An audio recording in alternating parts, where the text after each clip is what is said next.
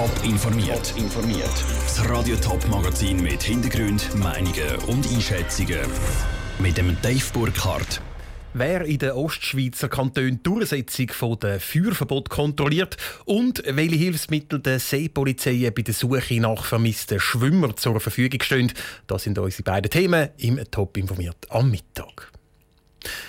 Seit heute Morgen ist klar, im ganzen Top-Sendegebiet ist das Wochenende nichts mit gemütlich im Wald oder am Waldrand grillieren. Weil in allen Ostschweizer Kantonen und auch in Zürich und Schaffhausen gilt spätestens ab jetzt ein Feuerverbot im Wald oder in der Nähe von Wäldern. Aber wie soll überhaupt kontrolliert werden, dass sich da wirklich alle daran halten und niemand fühlt?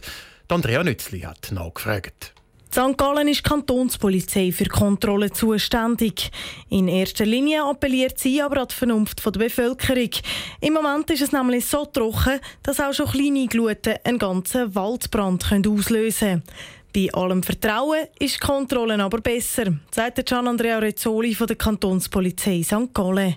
Natürlich sind die Leute sensibilisiert und die wissen, dass es trocken ist und die meisten halten sich wirklich dran. Die Kantonspolizei St. Gallen geht die Örtlichkeiten an, wo man wissen, was Feuerstellen hat. Aber wir können natürlich auch Hinweise über aus der Bevölkerung, wenn die sehen, irgendwo Rauch aufgehen, dann gehen wir das selbstverständlich kontrollieren.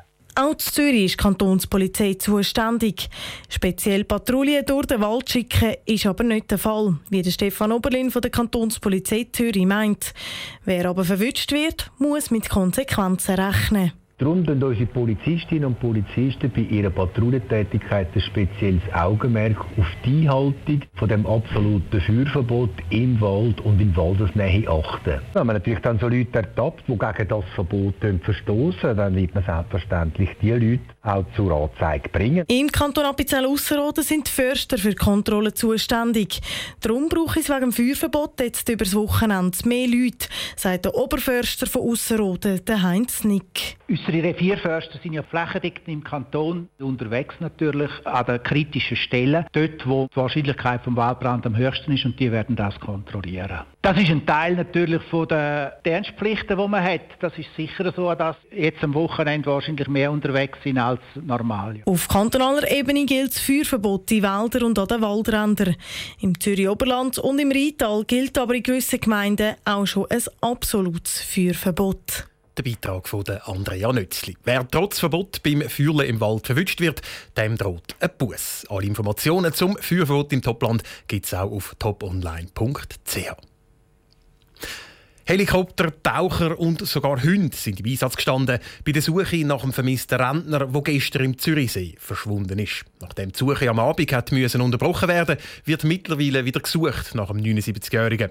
Aber wie läuft so eine Suche im Wasser genau ab und was sind die Schwierigkeiten da dabei? Daniel Schmucki. Seit dem Morgen um 7 Uhr stehen die Suchtrupps der Kantonspolizei Zürich wieder im Einsatz.